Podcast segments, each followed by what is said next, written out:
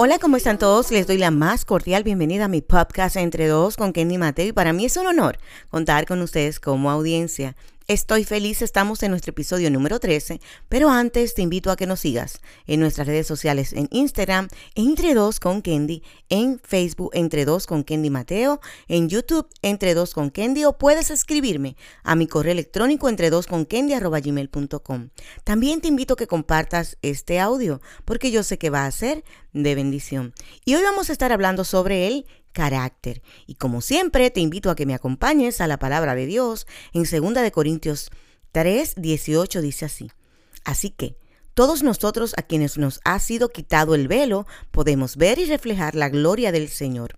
El Señor es quien es el Espíritu, nos hace más y más parecidos a Él a medida que somos transformados a su gloria e imagen. Y me encanta esta palabra porque nos deja ver también que el Señor no se olvida de nuestro carácter. Quiero que sepa que el carácter es simplemente nuestro temperamento y se refleja mucho en nuestros pensamientos, emociones y también influencia mucho lo que es nuestra educación y creencia.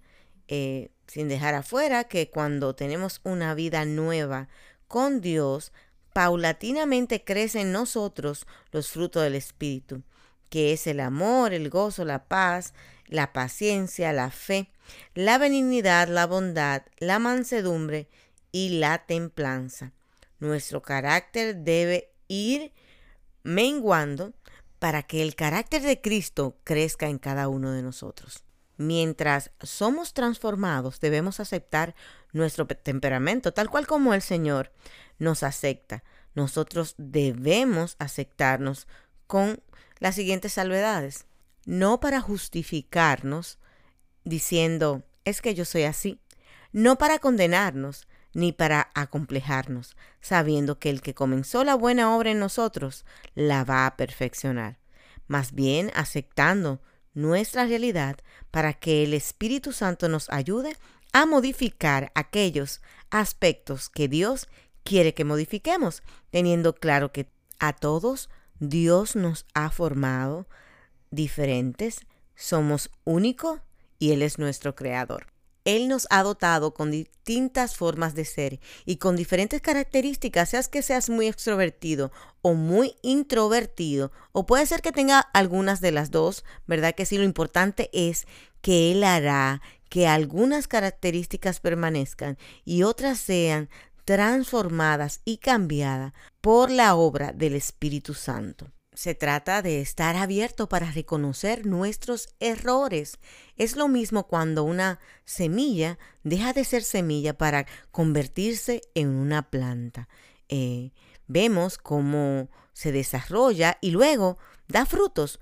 Nuestro yo desaparece y toma lugar Cristo en mí. Esto es lo importante cuando dejamos que el Señor sea el que moldee nuestro carácter. Lo que hoy podemos aprender, ¿verdad? Que el carácter, el Señor, junto con el Espíritu Santo, va formándolo y todo el tiempo va a ir trabajando. Así que si tu carácter hoy a veces te frustras, a veces te sientes como que no avanzas, tenlo por seguro que el Señor, aunque tú no veas nada, está trabajando en ti, porque ya no se trata de mí, sino se trata de Él en nosotros. Acuérdense lo que aprendimos hoy en 2 de Corintios 3:18, que ya se nos fue quitado el velo. Ya podemos ver y reflejar la gloria del Señor en todo lo que hacemos, en todo lo que hablemos, en nuestras acciones, ¿verdad? El Señor es quien es el Espíritu en nosotros, que vive en nosotros, ¿verdad? El Espíritu Santo, y nos hace más y más parecidos a Él a medida que somos transformados por la gloria e imagen de Dios. También es importante que nosotros no solamente lo veamos en nosotros, sino también seamos pacientes con los demás. A veces pensamos que los demás van a crecer de la noche a la mañana y no es así. Todo va a ser paulatinamente. Hoy nos entregamos al Señor, mañana comenzamos a conocerlo caminando el pasito y así sucesivamente.